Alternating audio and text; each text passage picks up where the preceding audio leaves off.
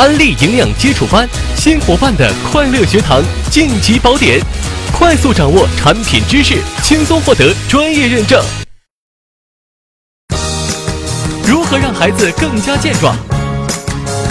为什么补钙补铁对儿童很重要？如何正确纠正孩子的偏食、挑食和厌食？本期营养基础班带您正确认识儿童营养。这节课呢，我们来跟大家共同的学习关于儿童的营养学。提到儿童呢，其实它分成很多的年龄段。儿童的在整个的这个生长发育的过程当中呢，各种营养素的需求量都是很大的，因为它不单纯要满足他日常的新陈代谢、能量消耗所需。同时还必须要满足它整个的生长发育的这种过程。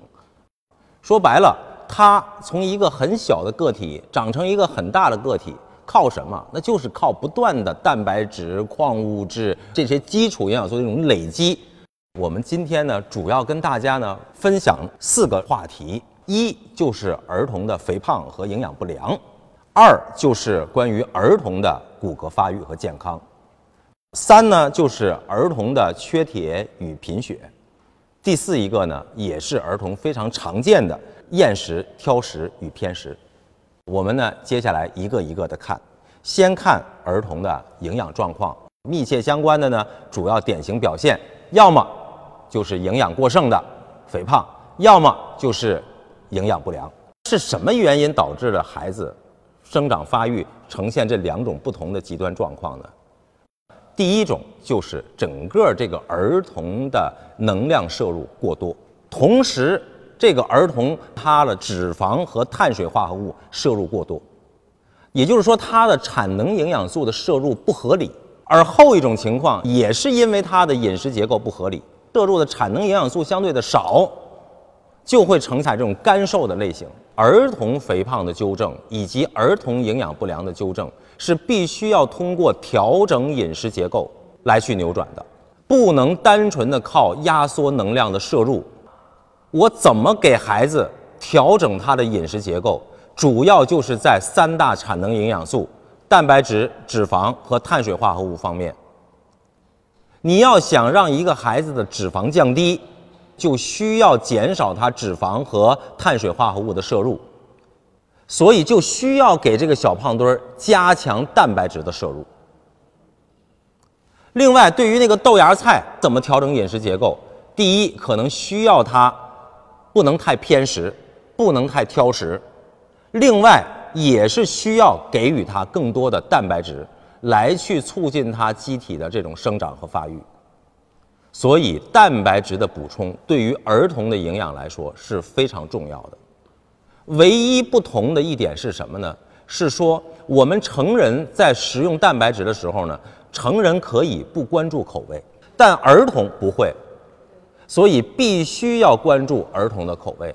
那第二一个，也是和儿童的生长发育密切相关的一个营养素，就是骨骼方面的关于补钙的问题。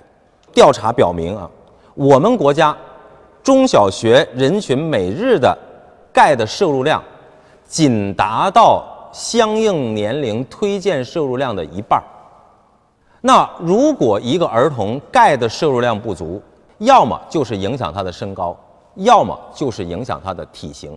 好，那我们在这儿呢也给大家列出来关于不同的年龄段的儿童他们的钙的这种摄入量的标准。那我们可以看到，在学龄期之前。基本上从幼儿期到学龄期，钙的摄入量基本都维持在六百到八百毫克，而一个成年人一天的补钙量应该是多少呢？大约是八百到一千毫克。大家可以看到，通过这个表，也就是说，我们一个普通的孩子，可能从上幼儿园起，一直到他上到小学毕业，在这个年龄段里面，基本上它的补钙量。很接近我们的成年人，到了青春期，这个儿童的补钙量要比我们的成年人还要大，基本上跟怀孕的妇女孕期补钙量是一样的水平。关于儿童佝偻病的问题。我估计啊，今天可能在座的各位就已经很少遇见明确诊断为佝偻病的儿童了。如果不给这个孩子补充维生素 D，最先的表现是夜惊和夜啼。接下来呢，这个孩子因为汗出的多，所以这个枕头也容易湿，他呢就不舒服，他总摇头擦枕，慢慢就把这个后脑勺上的头发呢给蹭掉了，所以就会出来一个典型的这种早期佝偻病的表现，叫做枕秃。大家看见这张照片。到接近一岁的时候，他开始要尝试着站起来要走了。当他的体重压到他的腿上的时候，因为他腿的骨头也软，如果向外压呢，就压出一个 O 型腿；如果向里压呢，就压出一个 X 型腿。尤其对于这个小女孩儿，因为她的这个双下肢呢会挤压这个骨盆，导致她成年以后呢有可能骨盆是变形的。那么，这对于她将来的怀孕呐、分娩呐，都是会造成比较明显的影响的。典型的遗留的佝偻病的表现，就是鸡胸，而且配合有漏斗胸。这个漏斗胸啊，就是你的这个胸口窝这儿就是一个漏斗的形状，就是一个窝，那个窝是可以倒进水的，是可以存住水的。所以大家一定不要忽视佝偻病带给我们。人的整体健康的这种影响，佝偻病虽然你通过补充维生素 D 和钙，在一定程度上可以纠正这个儿童的一些基本表现，但是如果晚了的话，还是会遗留一些终身性的问题的。所以大家一定要保持足够的警惕。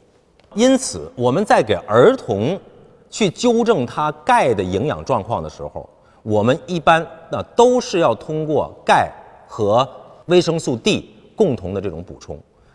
接下来我们再来跟大家呢讲一讲关于儿童的缺铁与贫血。儿童的缺铁呢是被列为我们国家儿童保健的一个重点防治的疾病之一。那我们怎么去辨别一个儿童他到底是缺铁不缺铁呢？那里有一些基础的表现。比如说，我们看面色，如果这个孩子缺血缺铁以后，他的肤色呢有可能是比较蜡黄的、土黄的，或者还带有某一些淡淡的白斑的。另外呢，还有一个，如果儿童缺铁，往往有一个特征性表现叫做异食癖。我不知道大家听没听说过有那种吃墙皮的孩子，有的说吃纸的、吃钉子的，异食癖。缺铁的孩子容易发生异食癖。我们今天的生活当中可能见到异食癖的可能性已经很少了，但是呢，可能您也常见那种特别爱刻指甲的孩子。当然，这里面也有可能呢，是因为他常年养成了一种习惯。但是呢，这里面还有一点，就是说他有可能存在一些意识的这种早期的表现。如果这个孩子，出现了缺铁，他的行动和性格会发生什么样的表现呢？主要就是疲乏而倦怠，整个身体缺血缺氧的表现，是吧？爱睡觉，或者上课的时候注意力不能集中，还有一个就是抵抗力下降，孩子经常得病。讲完了缺血缺铁的儿童贫血的这些表现，接下来呢，随着这个。儿童缺血缺铁的逐渐的加深和严重，慢慢慢慢的呢，它就会出现机体的铅的超标。在这里呢，有一个机理，我在专门讲铁的时候呢也讲过，再跟大家一起回顾一下。假设说说我的眼前这套线的外面是肠道，我在的这个位置是血液，我们吃的食物包括了这些铁。各种营养素，它都是在肠道里面，对不对？对。那么好，我现在要把食物里的铁吸收到我血液里来。注意，它不是铁自己直接进来的，而是要有一个转运的系统。这个系统呢，就好比是个小车，也就是说有专门转运这个营养素的小车。如果那个营养素是个方形的营养素呢，我这儿就专门有一个方形的小车，让那个营养素坐在这个方形的小车上，我就一蹬，我就把这小车蹬进来了，我就把这个方形的营养素给吸收了。那我们假设说铁是圆形的，我要转运铁进来呢？我就还得有一个圆形的小车，然后把铁坐在上面，我一蹬就把它蹬进来，我又吸收了铁。那为什么儿童铁缺乏久了以后容易出现儿童的铅的超标呢？是因为啊，这个铅恰恰也是圆形的。当你食物里面没有足量的铁的时候，于是这个小车就空了。这一空，谁就有机会做了？铅，因为它的形状也是圆形的，所以它就坐上这个小车。我再一蹬，铅进来了，所以日积月累了以后，这个孩子体内吸收的铅就多了。我们刚才说，铁的缺乏，这个孩子出现的表现是疲乏和倦怠。但是慢慢，当发生铅的超标的时候，这个孩子变成烦躁而多动。基于刚才我们讲的铁和铅的这个转运的机理，大家我想问说：如果您要现在减少这个孩子体内铅的吸收，您应该在膳食上怎么做？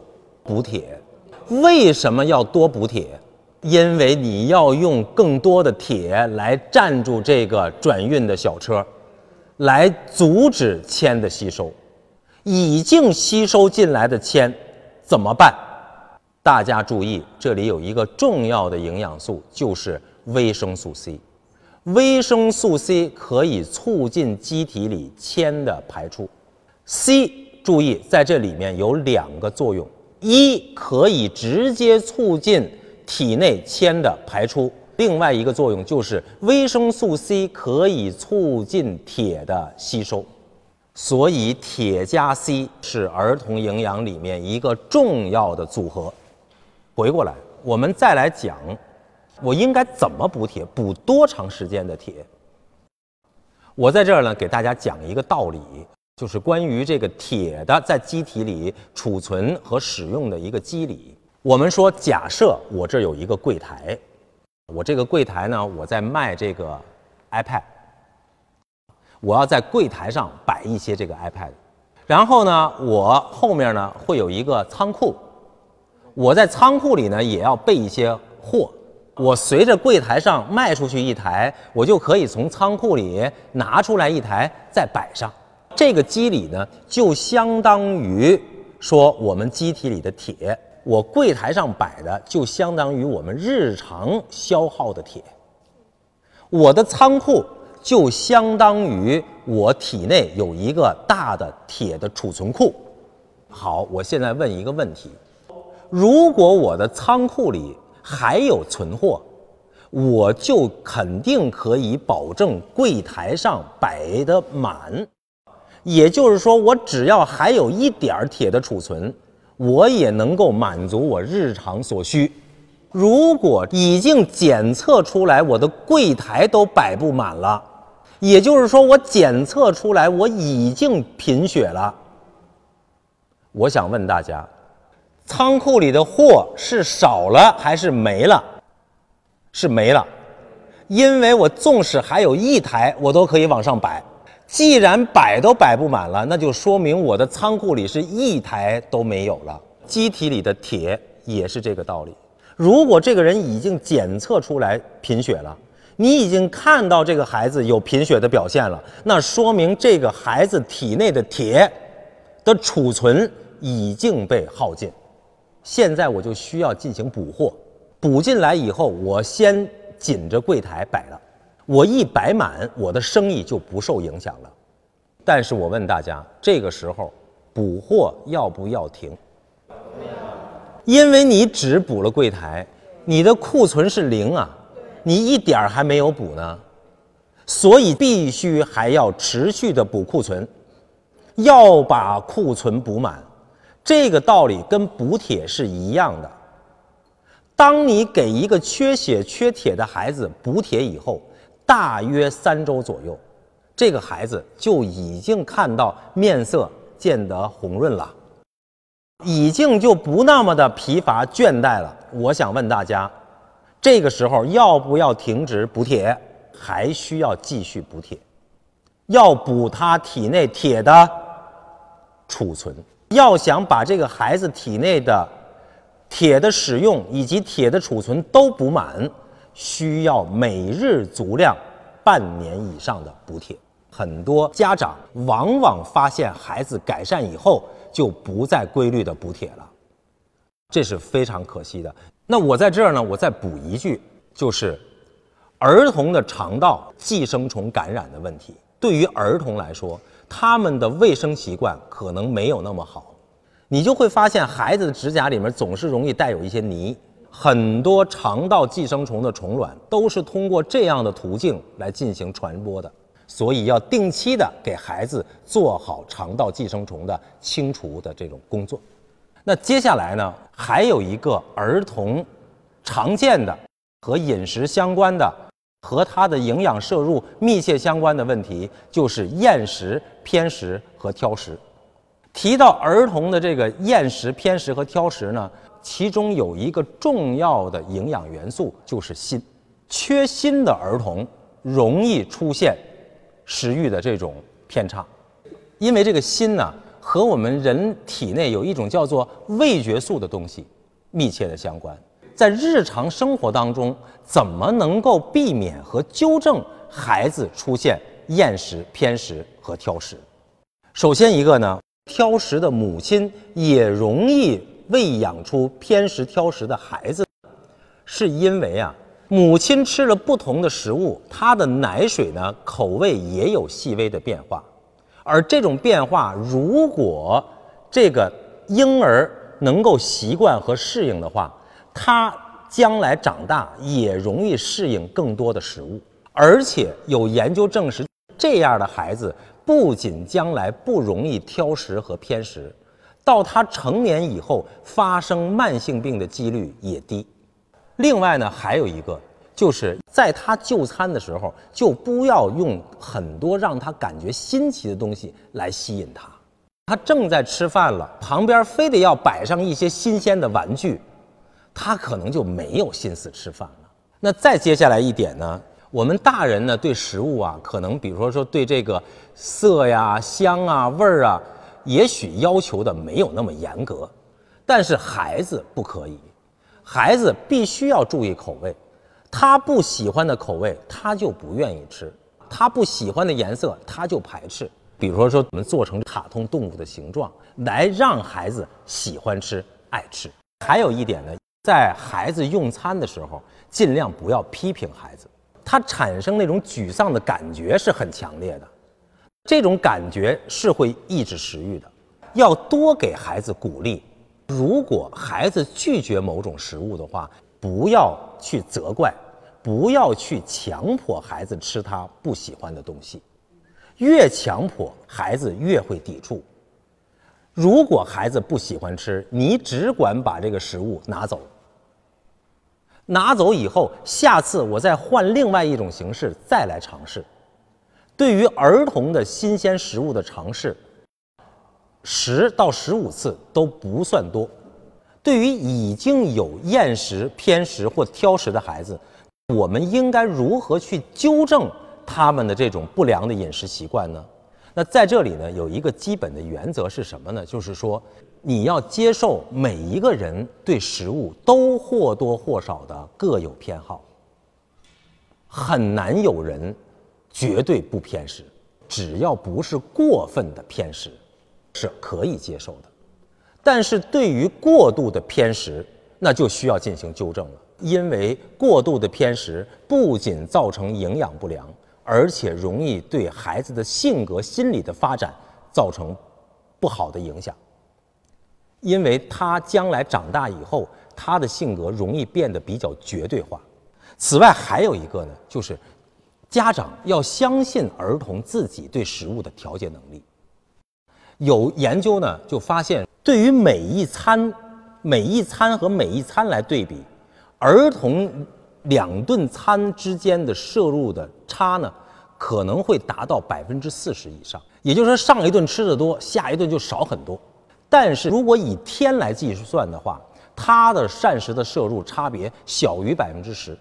所以你不要担心说这一顿不吃就会把孩子饿成什么样。不要用零食去鼓励孩子，去填补孩子正餐的空缺。另外呢，还有一点就是，做父母呢，我们也要能够拓展自己的食谱，让自己也能够尝试更多的不同的食物，从而给孩子也有机会去尝试不同的食物。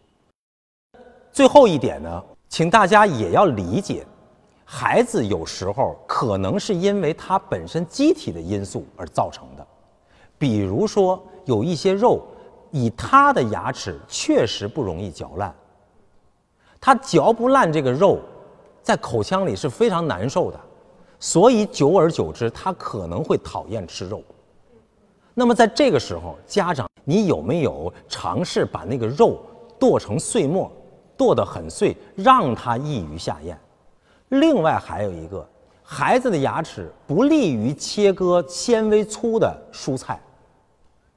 如果你总想让孩子去吃那种粗纤维的，或者说是比较老一点的白菜，或者说像是一种整颗的青菜，对于孩子来讲都不容易咀嚼，久而久之他就不喜欢吃。那我们有没有尝试把这些蔬菜给它剁得烂一点儿，给它加到某种食物当中，让他们好咀嚼、好吞咽？这也是家长需要关注的一点。儿童营养的问题其实是方方面面的，更多的情况下呢是取决于家长的营养和健康的观念。那在这里呢，我们也借这个课程的机会，呼吁我们的孩子的家长能够多学习一些营养学的相关的知识，不仅带给自己健康，同时也让您的家人获得更多的健康。谢谢大家。